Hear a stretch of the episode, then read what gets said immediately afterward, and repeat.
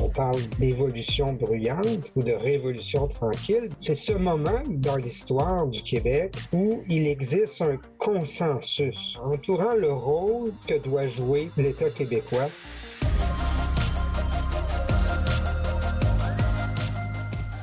Bonjour et bienvenue à Parésia, votre balado qui prend le temps de penser. La Révolution tranquille est sans contredit l'une des périodes les plus importantes de l'histoire du Québec moderne.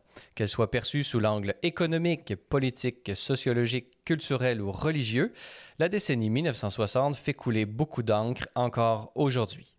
Mais que devrions-nous retenir de cette période tumultueuse? Cet événement doit-il être perçu comme une génération spontanée ou comme s'inscrivant dans le temps long dans l'histoire du Québec? Doit-on mettre l'accent sur son aspect révolutionnaire ou sur la relative tranquillité des réformes qui ont vu le jour à cette époque? Pour répondre à plusieurs de ces interrogations, j'ai la joie d'être en compagnie de deux historiens chevronnés, Martin Paquette et Stéphane Savard. Bonjour. Bonjour. Bonjour, Monsieur Denis. Stéphane Savard, vous êtes professeur d'histoire à l'Université du Québec à Montréal et membre du Centre de recherche interdisciplinaire sur la diversité et la démocratie. Et vous vous spécialisez en histoire politique du Québec et du Canada depuis la Seconde Guerre mondiale. Et vous, Martin Paquette, vous êtes professeur au département des sciences historiques de l'Université Laval et titulaire de la chaire pour le développement de la recherche sur la culture d'expression française en Amérique du Nord. Et vous venez conjointement publier euh, ce magnifique ouvrage intitulé Brève histoire de la Révolution tranquille, publié aux éditions Boréal. Alors, c'est sur ce thème de la Révolution tranquille que j'aimerais m'entretenir avec vous durant cette heure qui nous est accordée. Euh, première question un peu, un peu simple, euh, ou apparemment simple, mais qui peut être très complexe. Comment définissez-vous la révolution tranquille? Que désigne-t-on exactement lorsque nous parlons de révolution tranquille? Martin Paquette? Ben, lorsque nous parlons de révolution tranquille, c'est l'expression qui est consacrée assez rapidement, d'ailleurs, au début des années 1960, dans, par un journaliste du Ottawa Citizen qui parle de Quiet Revolution. Et en 1963, c'est en français, c'est André Langevin qui reprend cette expression de révolution tranquille. Donc, euh, mais dès l'élection de Jean Lesage en 1960, euh, on parle de, révolution. On, on, constate les contemporains à l'époque disent que c'est un changement brusque euh, qui se produit euh, dans l'espace public et euh, qu'on répète, par exemple, assez rapidement dans l'Action catholique ou encore dans, un Global Mail après l'élection de Sage pour parler de ça. Cependant, euh, c'est pas tant une révolution, d'ailleurs, c'est un oxymore qu'on utilise, c'est-à-dire deux termes qui sont euh, différents qu'on met ensemble. En révolution, on parle de quelque chose de prompt, de rapide, de... mais en même temps, de l'autre côté, c'est tranquille. Et euh, les, euh, je dirais ici, les, les, analystes par la suite ont insisté beaucoup plus sur un élément, pour reprendre une expression qui est de, de notre collègue euh, Jean-Philippe Warren et qui a été reprise auparavant par l'historienne Suzanne Mann, on parle beaucoup plus ici d'évolution bruyante. C'est-à-dire, il y a un mouvement, comme on le voit dans l'histoire, un mouvement qui se transforme, qui est plutôt non pas brusque, mais beaucoup plus, évolutif. Mais par contre, ça se fait à une période dans laquelle la prise de parole est assez bruyante. Stéphane a ressenti des choses à ajouter là-dessus? Bien, au niveau de, on pourrait dire, de la nature de cette révolution-là, ou la définition à proprement parler, quand on parle d'évolution bruyante ou de révolution tranquille, ben, c'est ce moment dans l'histoire du Québec où il existe un consensus social, politique, entourant l'État québécois, entourant le rôle et la place que doit jouer l'État québécois dans les différentes sphères de la société.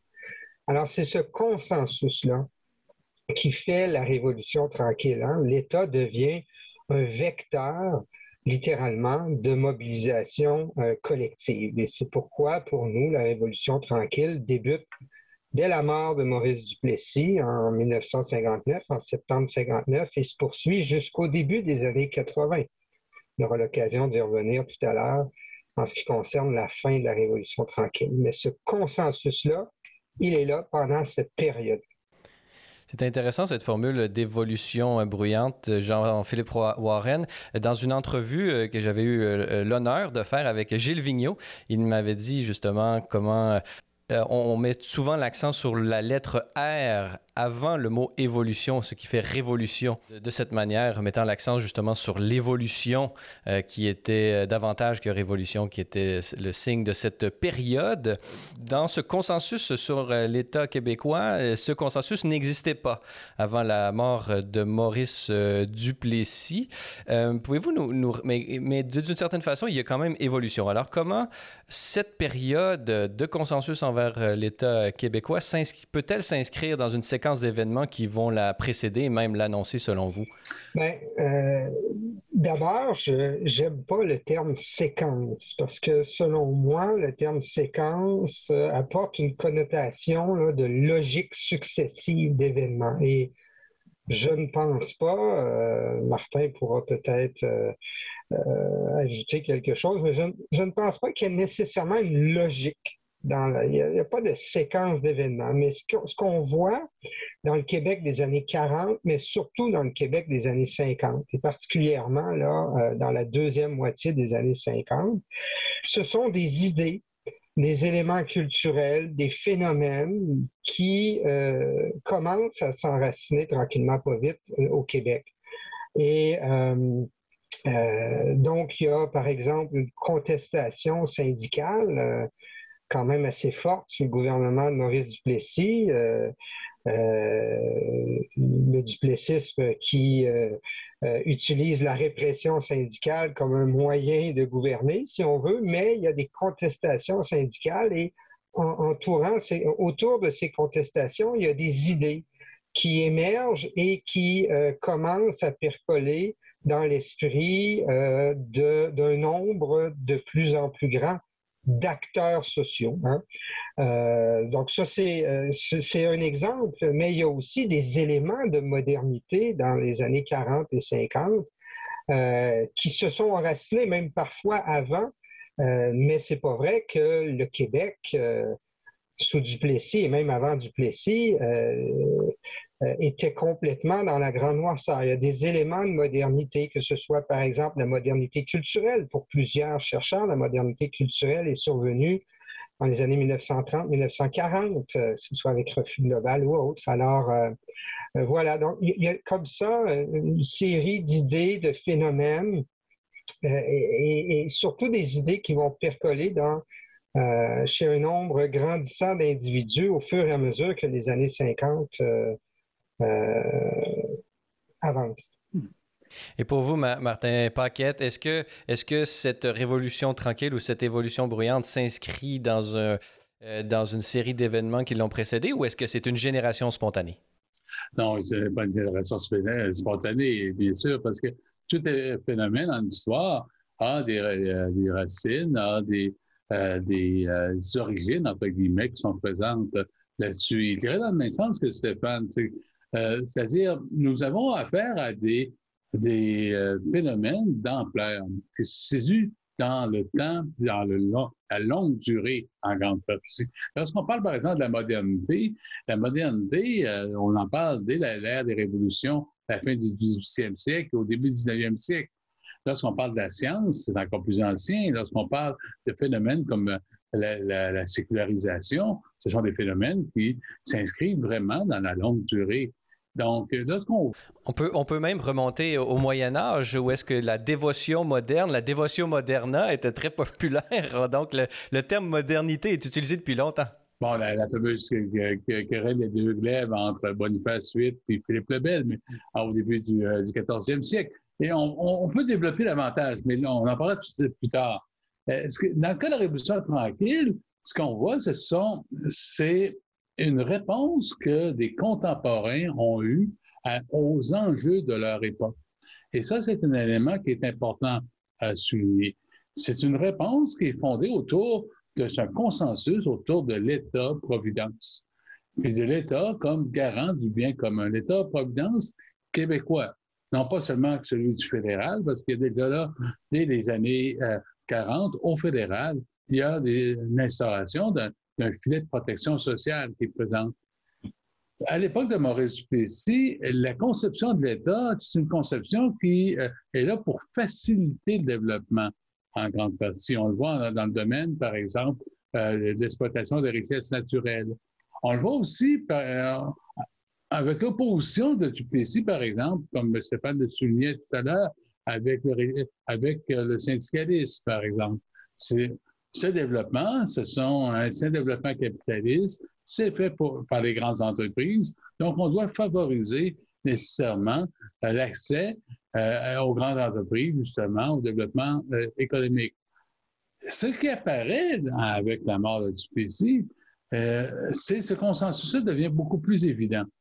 Il y a un consensus en disant c'est important que l'État-providence, désormais, s'assure de la de la répartition, de l'allocation des ressources, de la répartition de ces ressources, d'un équilibre beaucoup plus grand également entre euh, les individus, euh, de telle manière que chacun, chacune puisse avoir accès à cette richesse euh, collective. Et ça, c'est un consensus qui est désormais élargi. Un consensus, ça ne veut pas dire que tout le monde pense pareil. Un consensus, au contraire, c'est l'interprétation dominante, hégémonique, comme on dit, dans une société. Euh, si vous le voulez bien, j'aimerais qu'on se déplace du euh, terrain économique et politique vers euh, l'aspect plutôt sociologique que vous analysez dans votre ouvrage et qui participe de, ce transfert vers un consensus vers l'État-providence. C'est cette question d'une société consociationnel qui euh, aurait été un peu les caractéristiques du Québec depuis 1840 et qui se transforme en 1960. Pouvez-vous nous expliquer un peu ce concept de société consociationnelle et euh, en quoi euh, la Révolution tranquille est-elle une rupture historique à ce niveau? Dans ce qu'on parle de concept en sociologie, ce sont des termes qu'on emploie pour comprendre une réalité. Donc, une réalité qui est présente. La société québécoise, avant les années 1950, elle est marquée par deux grands blocs qui sont présents, étant donné les divisions entre les deux principaux groupes qui sont présents, c'est-à-dire le groupe canadien-français et le groupe canadien-anglais. Donc, ces groupes euh, ont une discussion sociale relativement mince entre eux. Ils ne se parlent pas beaucoup entre eux. Ce sont les élites qui s'échangent entre elles. Chacun des groupes possède leurs propres institutions. Dans, par exemple, au Canada français, le rôle important de l'Église catholique euh, va être important en termes justement de, reconnaissance, mais aussi d'autres institutions au sein du groupe canadien français. Leur propre, par exemple, leur propre journaux, leurs propres médias. C'est le même phénomène qu'on retrouve du côté euh, canadien-anglais. Eh bien, ce qu'on appelle, euh, comment on appelle cette réalité? Eh bien, c'est le terme qu'on donne en termes de société consociationnelle. Euh, c'est un terme qui est utilisé également pour d'autres pays. On le retrouve par exemple en Belgique, entre les Wallons et les Flamands. On le retrouve par exemple aussi aux Pays-Bas, euh, entre catholiques et protestants. On le retrouve dans des sociétés qui sont séparées, dont les communications sociales entre les deux principaux groupes sont relativement limitées, restreintes. Et ce qu'on voit au moment de la Révolution tranquille, ce n'est pas un effondrement dès 1960, c'est un effritement qui, à la fin de la Révolution tranquille, on retrouve plus vraiment euh, cette société divisée entre ces deux grands pôles en tant que tel. Euh, ben, avec, avec euh, le concept de société co-sociationnelle, voyez-vous, je ne l'ai pas dit comme il faut, il y a cette idée de la bonne entente entre deux groupes qui, dans le cas du Québec, là, euh, que ce soit les Canadiens français, catholiques ou encore euh, euh, ce qu'on va appeler, à défaut de meilleurs termes, les Canadiens anglais, euh, au Québec, il y a cette idée donc d'une certaine bonne entente basée sur une certaine forme d'ignorance euh, collective, euh, c'est-à-dire que les élites s'entendent pour que justement chacun de ces groupes ait leurs institutions, puis autrement on essaie de s'ignorer. Donc c'est la bonne entente est fondée là sur alors que dans les années 60 justement, particulièrement à partir de la fin des années 60 lorsque de plus en plus de protagonisme dans l'espace public et politique au Québec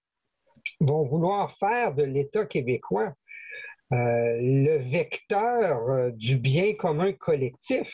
Alors, ça va faire éclater justement cette idée de bonne entente, alors que euh, l'État sera l'État québécois euh, et donc l'espace euh, sous la juridiction de l'État québécois, qui est le Québec, va donc devenir là l'État québécois le, vecteur d'un vivre ensemble.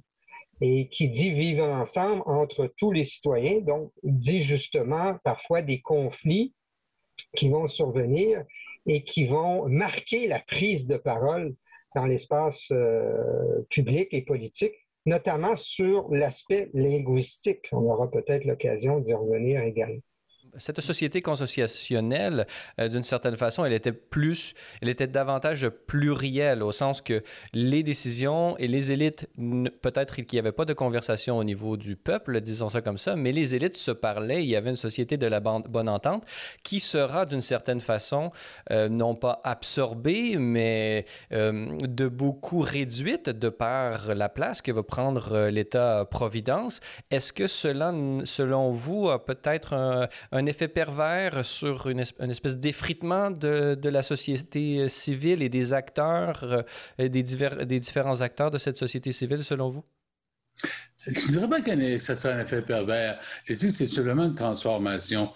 Il y, avait un système qui était conçu auparavant, ce qu'on appelle ce système de la société consociationnelle, qui était fondé sur euh, des privilèges qui étaient présents. Deux exemples que je vais vous donner où si les élites se parlent, elles se parlent entre autres avec les institutions politiques, elles se parlent au Parlement. Ce sont les élus, les élus en tant que tels.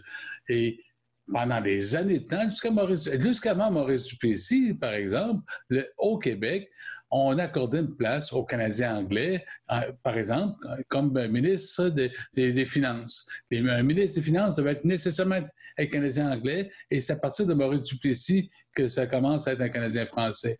Mais autre exemple que je vais vous donner, il y a 12 circonscriptions électorales au Québec qui sont réservées aux anglophones, aux Canadiens anglais plutôt.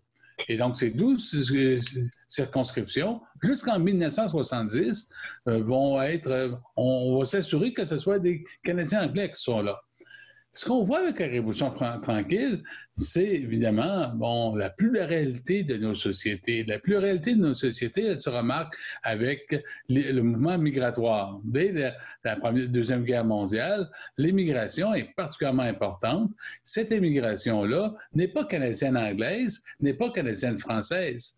Elle est, d'origine italienne, elle est d'origine euh, grecque, portugaise. Et ces immigrants, lorsqu'ils viennent en Amérique du Nord, tiennent à être reconnus en tant que tels, tiennent à assurer leur euh, promotion économique et sociale.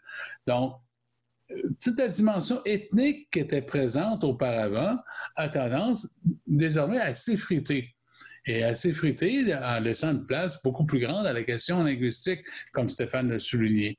La question linguistique est vraiment un élément qui est important de la Révolution tranquille parce que c'est grâce à la langue euh, qu'on peut désormais s'intégrer à une société ou assurer sa promotion économique. Et euh, tous les débats qu'on voit au début de la Révolution tranquille, on le voit avec la commission Laurent Dunton, par exemple, où on constate que les Canadiens français sont à l'avant-dernier rang de la société canadienne parce que, justement, l'usage de leur langue ne leur permet pas d'avoir une promotion sociale. Et l'importance de l'État-providence au Québec, c'est l'État-providence en français.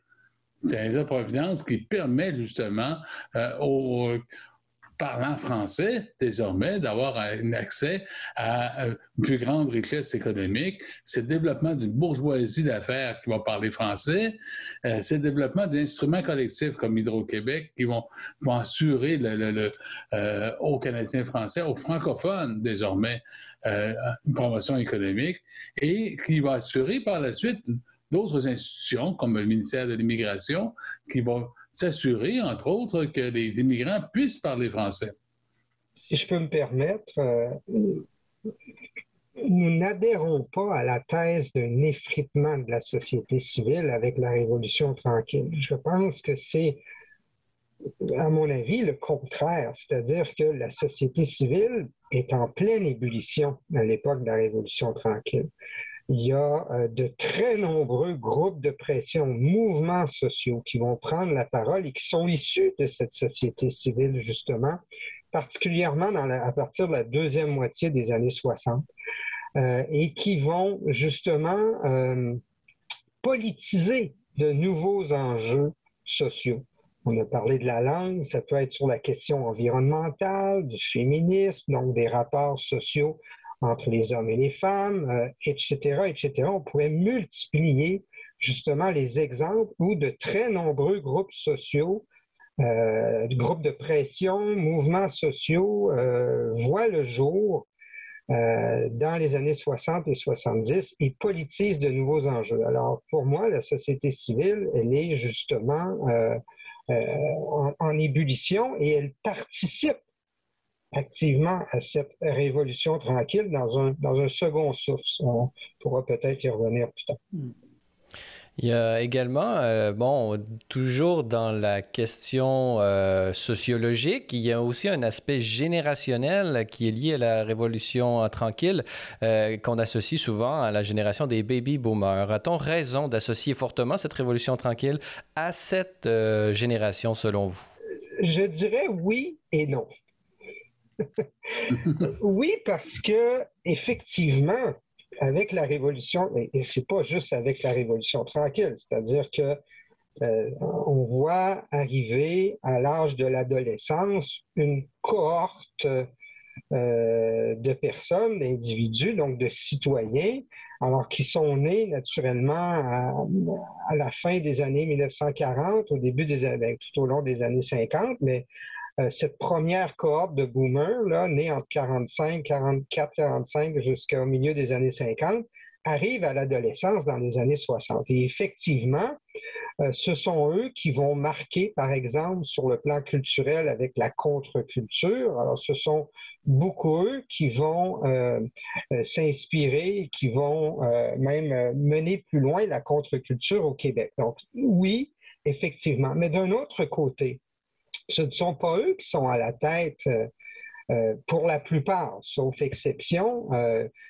que ce soit de l'État québécois en tant que technocrate ou en tant que responsable politique à l'exercice du pouvoir, ou encore, même bien souvent, ce ne sont pas eux qui sont les militants, là, on pourrait dire, les principaux porte-parole des groupes de pression euh, particulièrement dans les années 60, dans, les années 70, euh, et à l'exception peut-être des, groupes euh, étudiants, naturellement, mais donc ce sont plutôt ceux de la génération, entre guillemets, avant les boomers, qui, qui dans les années 60, particulièrement au début des années 60, donc vont initier des réformes là, dans un mouvement du haut vers le bas. Donc, euh, des réformes initiées par l'État québécois, euh, que ce soit dans le domaine économique, euh, social, etc., la réforme de l'éducation, par exemple. Alors, par contre, ces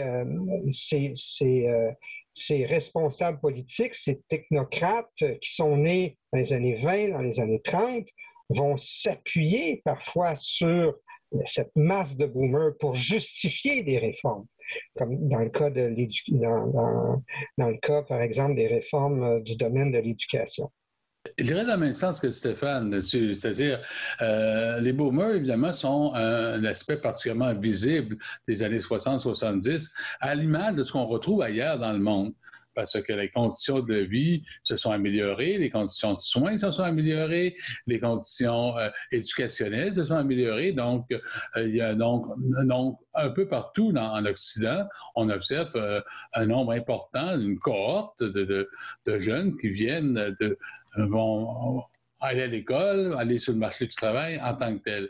Sauf que au moment de la Révolution tranquille, ceux qui prennent les décisions à l'époque, c'est la génération qui été formée par l'époque de la crise économique. Ils ont connu les années 1930, qui ont connu justement les pressions qui sont là, qu'ils cherchent à éviter le souvenir de leur jeunesse. C'est un souvenir qui est marqué par la crise économique, par la misère, le chômage, la paupérisation, et ainsi de suite. Donc, ils, ont, ils ont cherché des moyens en tant que tels pour éviter de, revoir les, les, fantômes de leur jeunesse être présents. Et donc, c'est pour ça que lorsque la Révolution tranquille débute, au début des années 60, l'appareil d'État, l'État est donc l'instrument privilégié parce qu'ils savent, ce sont des gens qui ont lu John Maynard Keynes, ce sont des gens qui ont, vu, entre autres, des applications d'État-providence un peu partout à travers le monde et qui décident désormais d'utiliser les mêmes moyens. Donc, pour assurer cette, cette richesse collective. Donc, les, les boomers participent évidemment, ce sont des protagonistes. Eh, mais ils vont être un protagoniste parce qu'ils vont faire des pressions vers le haut pour pouvoir que leurs euh, questions, leurs enjeux, leurs préoccupations deviennent désormais à l'ordre du jour politique.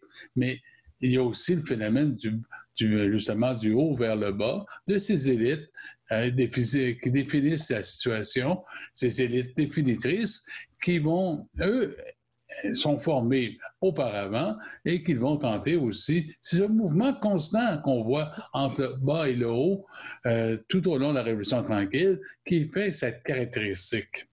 Et euh, juste avant qu'on passe à, la pause, euh, rapidement, est-ce que vous pouvez nous dire euh, qu'est-ce qui signe la fin de cette période de la Révolution tranquille? Est-on encore, d'une certaine façon, à l'intérieur de cette période ou est-ce qu'il va y avoir une fin à cette Révolution tranquille, selon vous? Commençons par vous, Martin Paquette.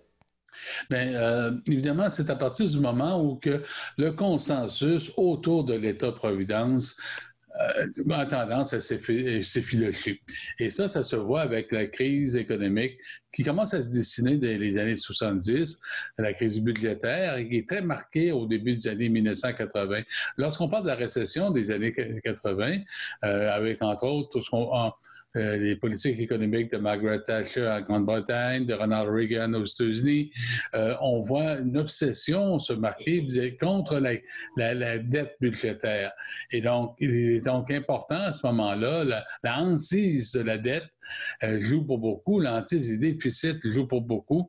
Donc, en disant que l'État ne peut pas jouer ce rôle qu'on avait quelques années auparavant et euh, euh, mis de l'avant, c'est-à-dire un rôle d'intervention, sans risquer cette, justement la, la, crise économique majeure. Donc, le moment qui nous semble important, on, plusieurs dates, plusieurs événements peuvent être marqués. On a sorti, par exemple, la fermeture de Shefferville en 1982, mais le retour forcé au travail euh, des enseignants en 1983 avec une loi spéciale qui impose aux, enseignants qui étaient en grève à ce moment-là le retour au travail, ça montre cette fin de ce consensus. Ça ne veut pas dire que ça ne se poursuit pas par la suite, mais le consensus n'est plus aussi dominant, n'est plus aussi hégémonique désormais.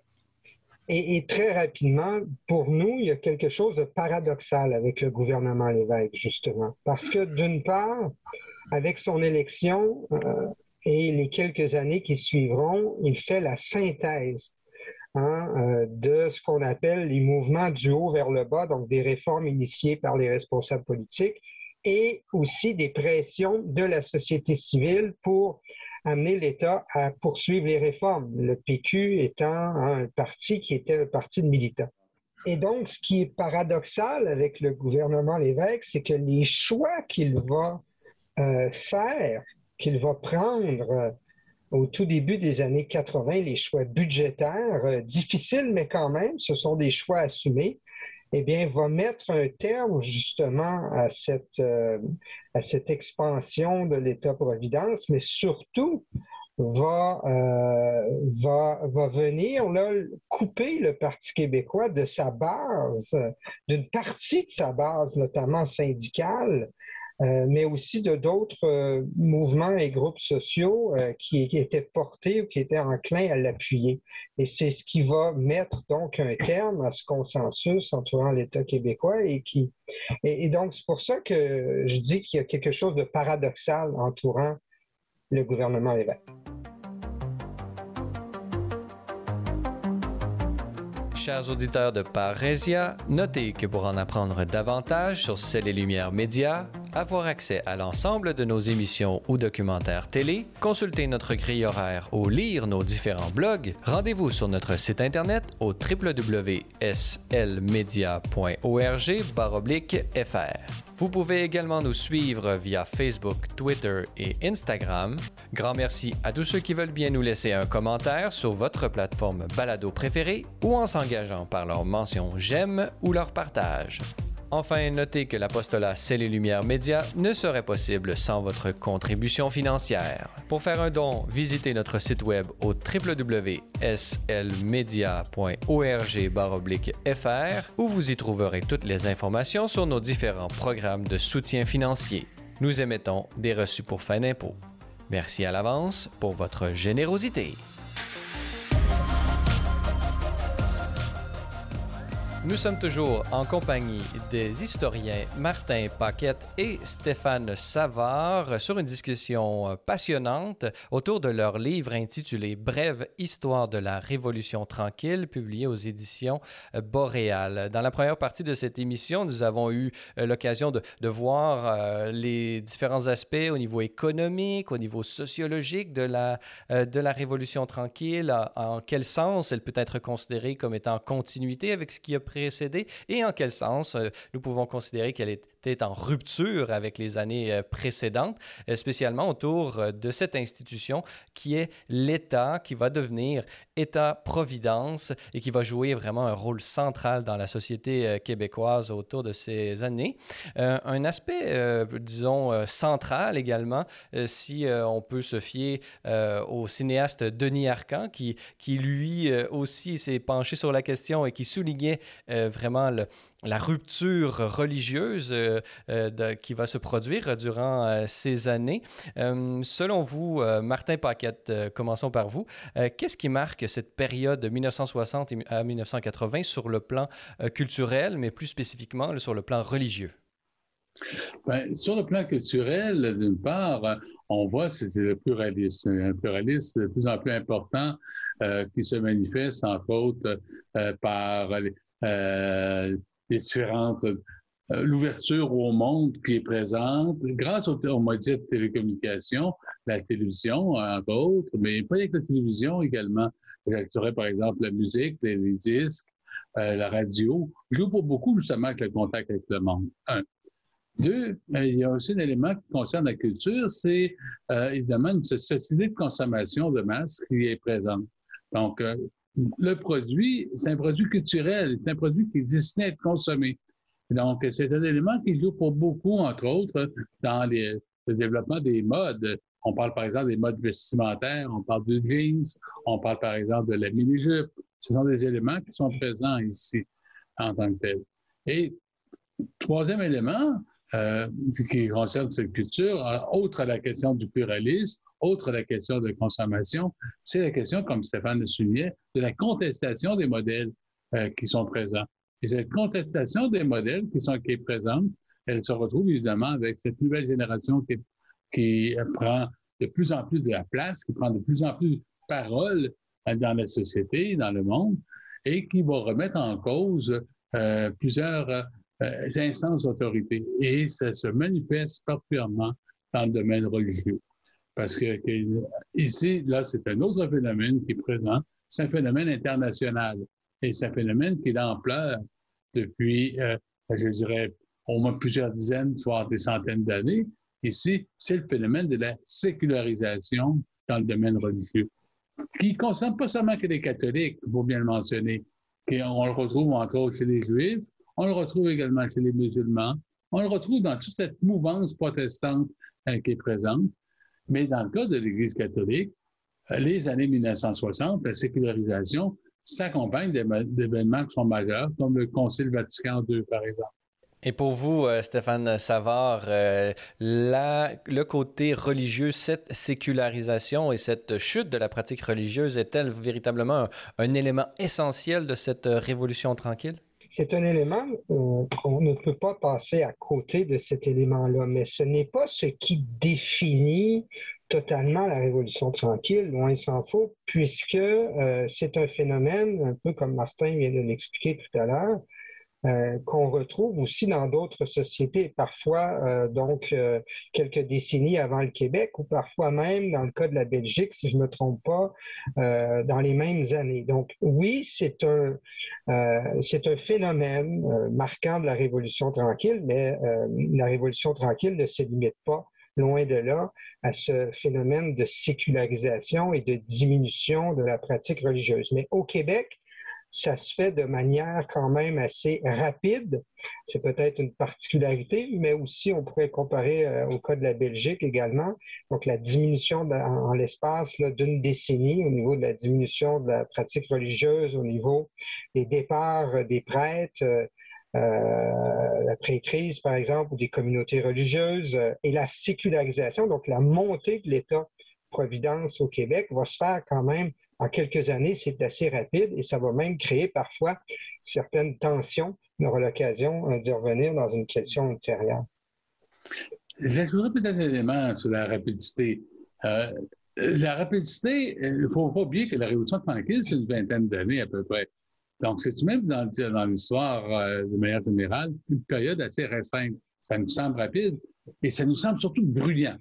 Et c'est ça, c'est un élément qui est important à souligner ici c'est que euh, le catholicisme qui se conçoit depuis euh, les années 1840 au Québec, c'est un catholicisme qui est hégémonique, euh, qui occupe l'espace public, qui est très présent en tant que tel, en termes d'expression ostentatoire de sa foi en tant que tel. Sauf que dès le 20e siècle, le début du 20e siècle, le catholicisme qui était cultivé au Québec a déjà des difficultés, des difficultés budgétaires à l'intérieur de l'institution, des difficultés en termes de recrutement dès les années 1940 dans les institutions, euh, dans les, pour le membership de, euh, du, clergé, entre autres, à la fois chez les religieuses et chez les religieux. Donc, qu'est-ce qu'on voit dans les années 1960? C'est une institution qui est essoufflée, qui a beaucoup de difficultés justement à répondre à ses besoins à ces, défis qui se présentent devant elle. Ça se passe en même temps qu'évidemment que le Vatican II. Le Conseil de Vatican II, d'ailleurs, lorsqu'on est, on demande de faire, de passer le Concile, c'est que c'est pour répondre à des besoins, répondre à des, à des défis qui se posent devant l'Église. Et le pape Jean XXIII, c'est pour ça qu'il convoque le, le, Concile, c'est pour tenter de trouver des solutions à ces besoins-là. Et donc, c'est c'est qu'on voit, par exemple, entre autres, avec euh, la, messe en langage vernaculaire, avec un certain assouplissement sur le point de vue des, des rites et rituels, ainsi de suite, une certaine, euh, je ne pas modernisation, une certaine mise à jour, un aggiornamento, comme on en parle en italien, justement, pour pouvoir euh, répondre à cela. Et c'est ce phénomène qu'on voit tout au long de la Révolution tranquille, en termes religieux au Québec. C'est-à-dire, les, les, oh, je ne dirais pas que, par exemple, en septembre 1966, les églises au Québec se sont vidées. Ce n'est pas vrai. OK? C'est beaucoup plus un phénomène où c'est un, désamour. Qui est un désamour, ça, ça, ça, a des fois des périodes de pointe, des périodes, euh, je dirais, qui sont bruyantes, qui sont sonores. Mais en même temps, euh, le, sentiment, au début des années 1980, c'est à partir de ce moment-là où la, pratique religieuse va, par exemple, diminuer. Et pour vous, euh, Stéphane Savard, euh, Martin Paquette vient de, mentionner ce Concile Vatican II qui va avoir lieu pratiquement au même moment, disons, dans la première partie de cette Révolution tranquille autour de 1960 et qui va clôturer en 1965. Est-ce que ce concile va avoir un impact sur l'Église du Québec et donc euh, influencer d'une certaine façon cette Révolution tranquille? Bien, certainement dans la mesure où il va avoir une certaine ouverture à, euh, à certaines demandes euh, qui étaient formulées par euh, les catholiques pratiquants, notamment, par exemple, de ne plus faire le sermon l'homélie ou la messe en latin, donc d'utiliser la langue du peuple dans, dans lorsque, lorsque le, curé va prêcher. Alors, il y a une certaine ouverture naturellement à, certaines réalités plutôt euh, de la période post-Deuxième Guerre mondiale, mais euh, Mais ce que l'on voit, par contre, et moi, c'est ce, qui, c'est ce que je retiens, euh, euh, ce sont aussi les euh, prises de position du pape après Vatican II. Et, là, qui vont faire en sorte que s'il y a eu un effet, un certain effet d'emballement, ou en tout cas que Vatican II répond à certaines demandes des, pratiquants, euh, au milieu des années 60, mais les prises de position, notamment euh, par rapport à la question de la pilule, de la contraception, euh, de l'avortement du pape, donc à la fin des années 60, vont, seront très mal prises par plusieurs catholiques pratiquants, notamment plusieurs femmes et plusieurs hommes aussi. Et c'est ce qui va contribuer à accélérer le déclin de la pratique également à la fin des années 60. Donc, le Concile Vatican II, d'une certaine façon, aurait euh, aidé la Révolution tranquille dans ses débuts. Et, euh, bon, l'application du Concile par la suite va aider la Révolution tranquille, mais par la négative, d'une certaine façon. Je nuancerai un peu, c'est que l'Église catholique au Québec est dans une situation qui est tout de même particulière euh, euh, par rapport aux autres églises catholiques à travers le monde. Euh, si on parle par exemple, la présence institutionnelle de l'Église catholique, elle est beaucoup plus forte au Québec. Elle se ressent peut-être à ce qu'on voit en Irlande, mais par exemple, c'est très différent de ce qu'on voit par exemple en France en tant que tel. Et entre autres, dans le domaine de l'éducation et dans le domaine de la prestation des soins de santé. Donc, dans le domaine de l'éducation, c'est la, révolution tranquille, c'est la période du rapport parent. C'est le moment de la réforme de l'éducation dans lequel, justement, on va assurer un accès beaucoup plus large à l'ensemble des jeunes à l'enseignement, à l'éducation de cette manière-là. Et l'Église qui assumait une certaine responsabilité à l'époque, doit déléguer ses pouvoirs parce que financièrement, point de vue budgétaire, puis également en termes de ressources euh, euh, humaines pour pouvoir enseigner, eh bien, euh, ce n'est plus là en tant que tel. Donc, Monseigneur Parent, c'est pas Monseigneur Alphonse-Marie Parent, on va le chercher d'ailleurs pour diriger cette commission d'enquête. Eh bien, cette commission d'enquête, euh, on va chercher quelqu'un qui va concilier, qui va être capable de faire accepter ces changements à l'intérieur de l'Église. Et d'ailleurs, il va bénéficier de, l'appui du, cardinal Maurice Roy de Québec pour ce faire. Même phénomène qu'on voit également dans le domaine de, euh, la santé des hôpitaux. Mhm. Les hôpitaux, c'est ce qu'on voit à ce moment-là. Il faut comprendre que les années 40, 50, ça coûte de plus en plus cher de gérer un hôpital parce que vous avez désormais de l'appareillage technique, vous avez des, salles de radiothérapie, vous avez des salles d'opération, ça coûte des fortunes en tant que tel. Et les institutions religieuses, comme les Augustines, par exemple, n'ont plus nécessairement les moyens pour de faire ça.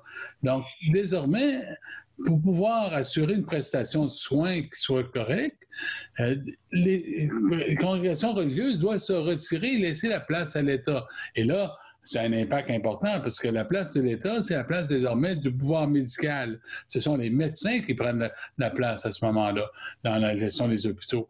Et à la place des, des sœurs qui, autrefois, et entre autres particulièrement les sœurs qui travaillaient dans le domaine des infirmières, euh, eh bien, ces sœurs-là, désormais, doivent se retirer, laisser la place à une gestion plus bureaucratique qui est hospitalo-centrée, comme on dirait aujourd'hui, centrée autour de l'hôpital, et qui, ce seront désormais les médecins qui vont gérer. Et ça, c'est dès 1962, dès 1962 avec la loi sur les services hospitaliers. Donc, c'est très rapidement, au début des années 60, qu'il y aura cette, euh, cette coupure-là que l'Église catholique va délaisser euh, la gestion de la plupart des, hôpitaux ou des, centres de services hospitaliers. Donc, c'est très rapide. Mais justement, Stéphane Savard, pouvez-vous nous décrire un peu ce processus euh, de transfert institutionnel de l'Église vers l'État? Bon, on, se l'imagine, c'est, énorme.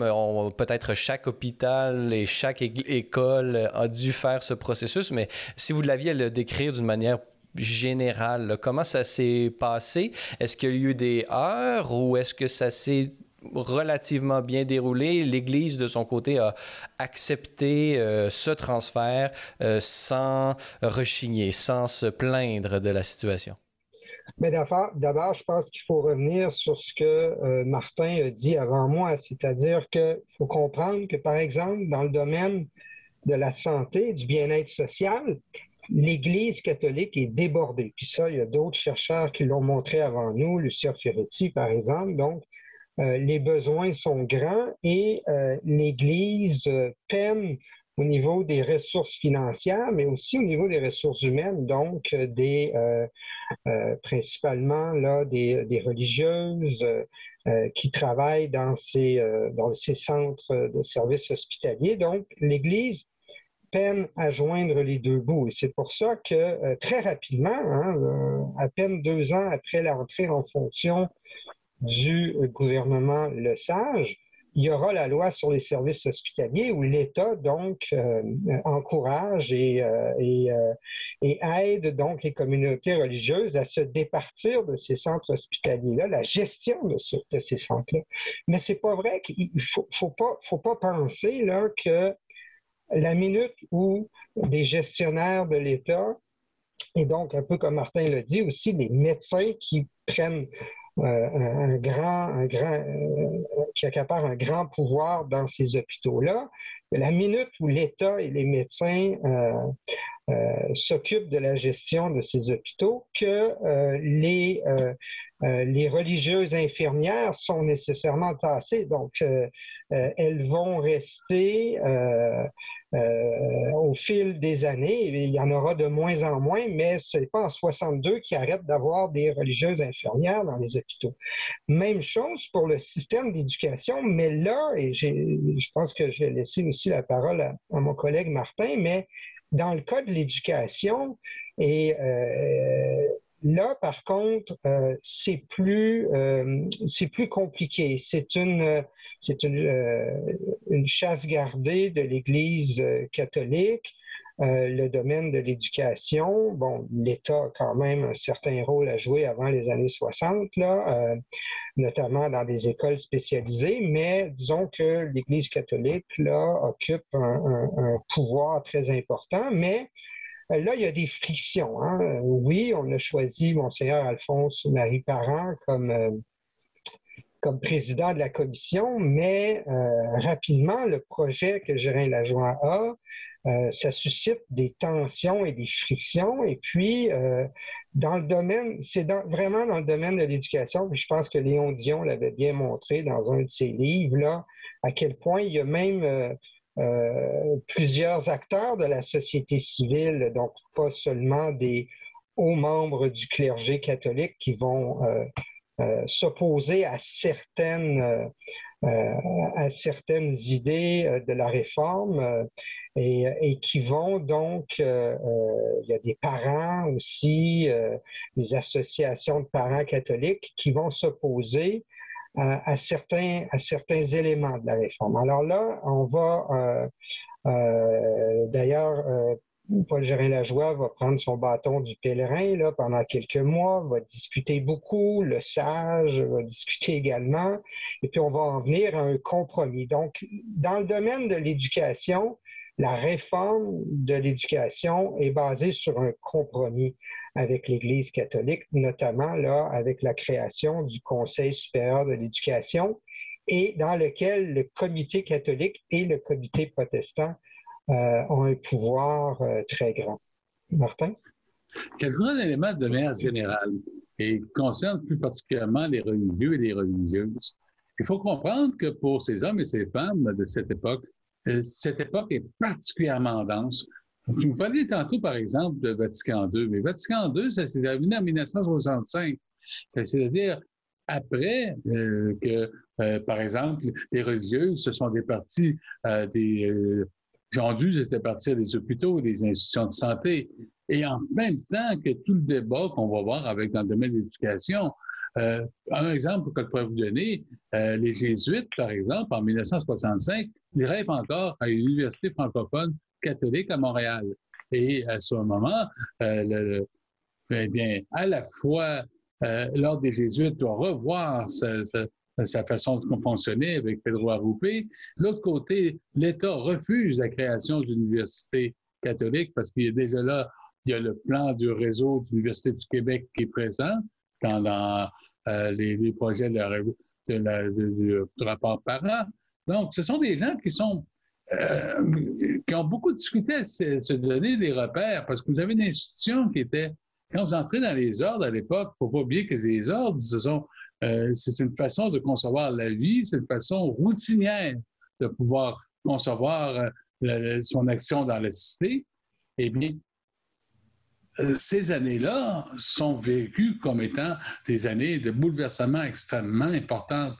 Et, euh, euh, pas surprenant que parfois on se sente très déboussolé par rapport à ça. Euh, ce qui est intéressant, c'est de voir un peu la, différence qu'il y a entre le système de santé et le système euh, d'éducation, alors qu'on passe euh, d'un monopole à un autre en matière de santé, disons ça comme ça. En matière d'éducation, on, assiste à un système où est-ce que le privé garde beaucoup de place et bon, il y a le système public d'école publique, il y a le système privé qui va quand même perdurer. Est-ce que la perduration de ce système privé est due au peut-être le mot combat est trop fort, mais cette certaine résistance qu'il y a eu des cercles catholiques, des, ordres religieux à garder leur école, ou est-ce que c'est parce qu'on a décidé d'avoir un système euh, privé et public euh, euh, que les ordres ont pu garder certaines écoles, selon vous? Martin Paquette. Pour comprendre le système d'éducation tel qu'il est fait au Québec, pour remonter à partir de 1867, la Confédération canadienne, avec l'instauration d'ailleurs de, deux commissions, types de commissions scolaires, qui sont à la fois catholiques et protestantes. D'ailleurs, c'est un débat qui était très long euh, à l'époque de la Confédération. On a pu le revoir avec la question euh, des écoles juives dans les années 1930 et qui va seulement être réglé qu'en 1998 c'est en 1998 que désormais, il n'y a plus de commission scolaire catholique et protestante, c'est une commission anglophone et francophone. En même temps, il va se développer tout ce régime privé qui va être présent. Et ce régime privé euh, va être une bouée de sauvetage pour euh, ceux et celles qui veulent encore avoir un enseignement confessionnel. Donc, euh, on va le observer, entre autres, avec toute une série d'écoles qui, sont, qui vont être présentes. Mais ces écoles privées, euh, confessionnelle. D'ailleurs, on le voit, entre autres, avec les écoles juives. Dès les années, les années 1930, lorsqu'on règle en 31 la question des écoles juives, le seul endroit dans le monde, à part l'État d'Israël, que l'État finance les écoles privées juives, c'est au Québec. donc, c'est facile. Et parce qu'on applique un principe qu'on va faire pour les écoles protestantes privées et qu'on va faire pour les écoles catholiques privées à ce moment-là. Et d'ailleurs, euh, ce débat, il existe encore aujourd'hui avec le privé, privé et le public, justement. Est-ce que l'État doit financer, subventionner des écoles qui, euh, leur mode de gestion est tout même, est même privé à ce moment-là? Vous pouvez voir, par exemple, en, Ontario, avec le système des écoles séparées. Les écoles séparées, l'État euh, ontarien finance très peu ces écoles séparées. Ce sont des écoles qui sont confessionnels catholiques ou les différentes, les différentes euh, dénominations protestantes ici. Hmm. Donc, c'était, comme disait avec raison Stéphane tout à l'heure, euh, c'était un lieu extrêmement important dans lequel l'éducation, dans lequel l'Église s'est investie au 19e siècle et qui tient à conserver son ascendant au 20e mais ils doivent nécessairement faire des, euh, des, compromis parce que le coût de ce système est tout de même important. Il y a un élément qui est mal connu dans l'histoire de l'Église catholique, c'est cette dimension budgétaire. Dès les années 1920, au Québec, les entrées d'argent sont beaucoup moins euh, importantes qu'elles étaient auparavant pour les catholiques. Donc, la dîme, la capitation rapporte beaucoup moins alors que les besoins sont considérables. Et les besoins sont considérables, on le voit des années 40, lorsqu'on crée des paroisses à Montréal, euh, lorsqu'on a le diocèse de Montréal se retrouve euh, avec un déficit budgétaire particulièrement important. Ce n'est pas pour rien qu'on envoie le, le, futur cardinal Léger, euh, Paul-Émile Léger, peut gérer l'archidiocèse de Montréal. C'est parce que Léger est justement un administrateur hors pair aussi, en plus d'être un, prince de l'Église. Mais c'est surtout un administrateur hors pair qui va tenter de régler autant que possible les, problèmes financiers et qui, malgré toutes ses compétences, a beaucoup difficultés dans les années 1960 à pouvoir faire ça. Et c'est un problème qui est généralisé au sein de l'Église, qu'on ne parle pas vraiment, parce qu'on a tendance à, voir de l'Église euh, la dimension spirituelle, mais la dimension temporelle est particulièrement importante. L'Église s'est essoufflée économiquement à force de bonnes œuvres, nous pourrions nous dire à ce moment-là. Puis les bonnes œuvres, euh, sous en passant, les besoins sont extrêmement importants. Quand vous parlez tout à l'heure de la pluralité, euh, entre autres l'immigration, euh, vous avez des immigrants italiens, vous avez des immigrants portugais qui ont des besoins, qui veulent avoir leur église, qui veulent avoir leur paroisse, qui veulent avoir des services sociaux. Euh, et ça, ça fait des pressions qui sont considérables.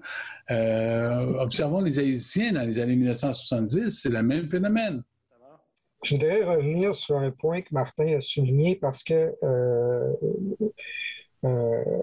on a tendance euh, au Québec à, oublier, euh, à oublier ce, point-là ou encore justement euh, à avoir des fausses conceptions. La réforme de l'éducation au Québec qui met en place un système public d'éducation, oui, il y a, ça, ça peut être attaché au phénomène de sécularisation, donc l'État prend la place de l'Église, mais il n'y a pas, avec la réforme euh, de 63-64, il n'y a pas de déconfessionnalisation du système d'enseignement. Martin euh, l'a mentionné, ce n'est qu'en 1998. Alors parfois, on a tendance à oublier ça. Et pourquoi il n'y a pas de déconfessionnalisation à ce moment-là? c'est en bonne partie parce que l'Église catholique voulait, il a réussi à conserver un certain, euh, un certain rôle dans, euh, le, euh, dans le domaine de l'enseignement public. On parle de l'article, on parle de l'article 93 de la Constitution canadienne qui va être modifié et on va avoir une dérogation pour le Québec suite à, aux pressions de Pauline Marois, si je me souviens bien. Oui, mais c'est le même phénomène qu'on va retrouver également à Terre-Neuve. Parce que à Terre-Neuve, lorsque Terre-Neuve joint la Confédération canadienne en 1949, vous avez deux systèmes confessionnels en termes de, commission scolaire, catholique et protestant. Et euh, euh, Terre-Neuve va donner l'exemple au Québec parce que c'est la première entente, justement, pour la déconfessionnalisation des, euh, des commissions scolaires. Dans les autres provinces canadiennes, il faut bien mentionner que les autres provinces canadiennes, il n'y a pas de commission scolaire euh, confessionnelle. Il y a des institutions qui sont confessionnelles. Vous avez des écoles qui sont catholiques, vous avez des écoles qui sont des différentes euh, euh, confessions, dénominations protestantes, mais il n'y a pas de commission qui... Sauf peut-être l'Ontario. L'Ontario bénéficie encore d'une commission des écoles catholiques. Commission catholique de l'Ontario les commissions séparées, ici encore une fois. Et ça, c'est un élément qui, joue pour beaucoup en tant que tel. Parce que les commissions séparées n'ont pas l'aide de l'État comme on le retrouve ailleurs. C'est donc c'est un élément qui est important euh, ici. Et, alors que les commissions scolaires catholiques, jusqu'en 1998 au Québec, continuent à avoir des, subventions de la part de l'État. Et, et, ça, c'est un élément qui est important là-dessus.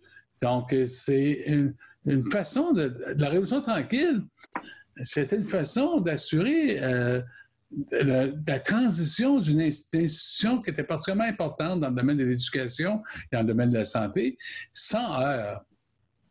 Vous avez remarqué ailleurs dans le monde, quand vous allez, par exemple, en Allemagne avec la culture Kampf, lorsque vous allez en France, la Troisième République, lorsque vous allez au Mexique dans les années 1920-30, euh, la décléricalisation, elle était particulièrement euh, sévère, même violente dans le cas du Mexique. Donc, euh, au Québec, ça s'est passé, et ça, c'est une caractéristique de la Révolution tranquille, ça s'est passé sans heure majeure.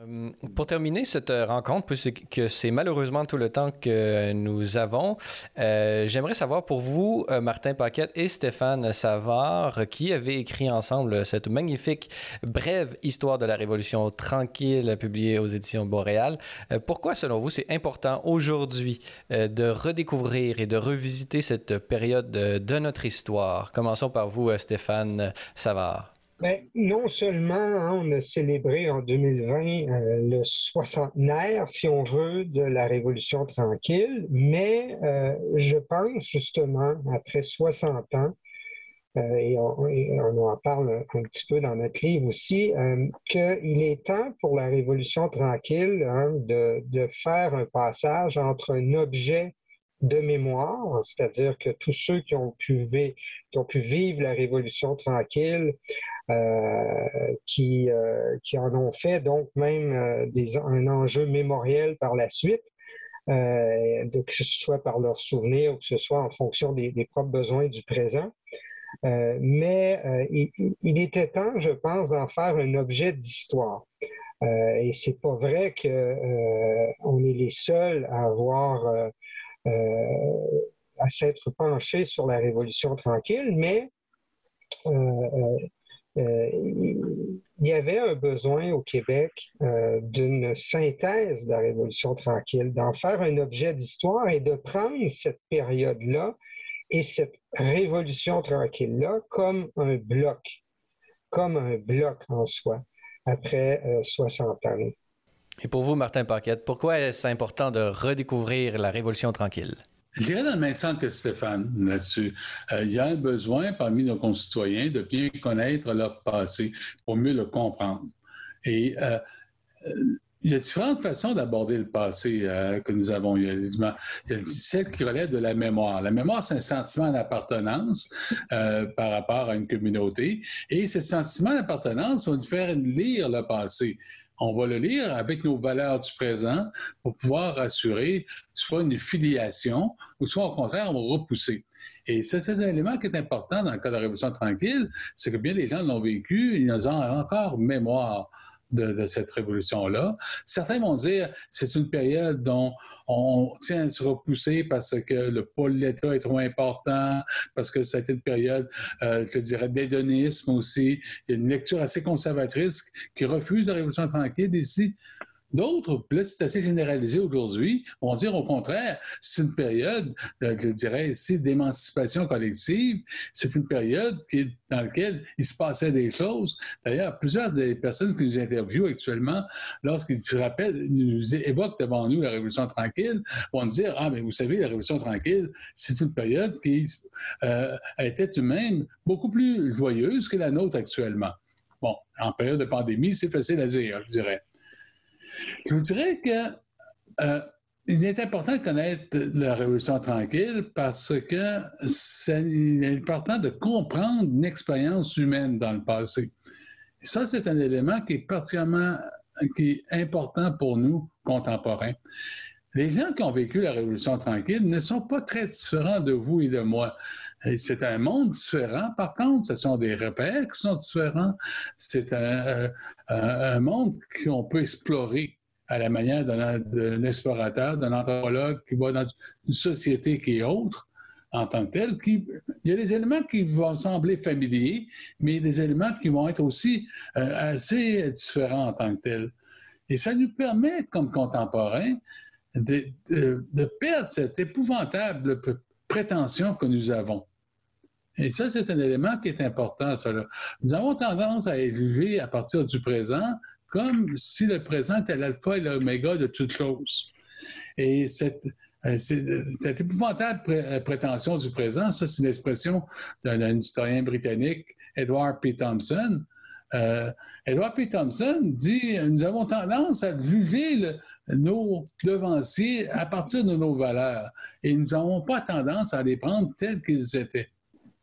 Or, ce jugement que nous avons, d'autres l'auront après nous sur nous. Et si nous ne voulons pas être jugés, et donc il faut éviter ce genre de jugement et tenter au contraire de comprendre cela. La société québécoise, euh, un de ces, ces éléments marquants, c'était cette bien quelques années, entre 1959, la mort de Maurice Duplessis, et 1983, la loi 111, obligeant le retour au travail des syndiqués de, euh, l'éducation, eh bien, ces années-là ont marqué euh, profondément notre société.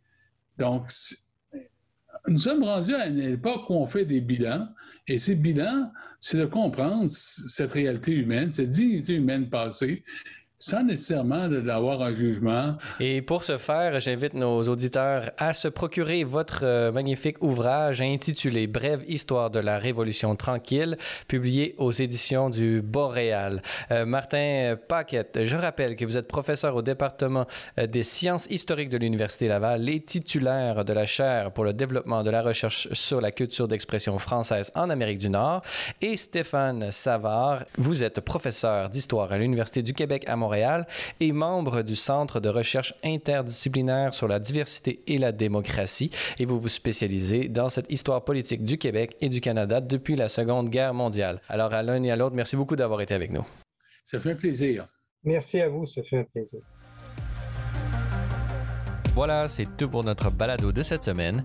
N'hésitez pas à communiquer avec nous via Facebook ou Twitter si vous avez des questions ou commentaires concernant nos thèmes ou nos invités. C'est toujours un plaisir de vous lire et d'entendre vos réactions. La semaine prochaine, à Parésia, on parle des bénéfices spirituels et physiques du jeûne avec Simon Lessard. Parésia, une production Celle et Lumière Média. Je suis Francis Denis et n'oubliez pas qu'à la parésia de la foi doit correspondre l'audace de la raison. Allez, bonne semaine.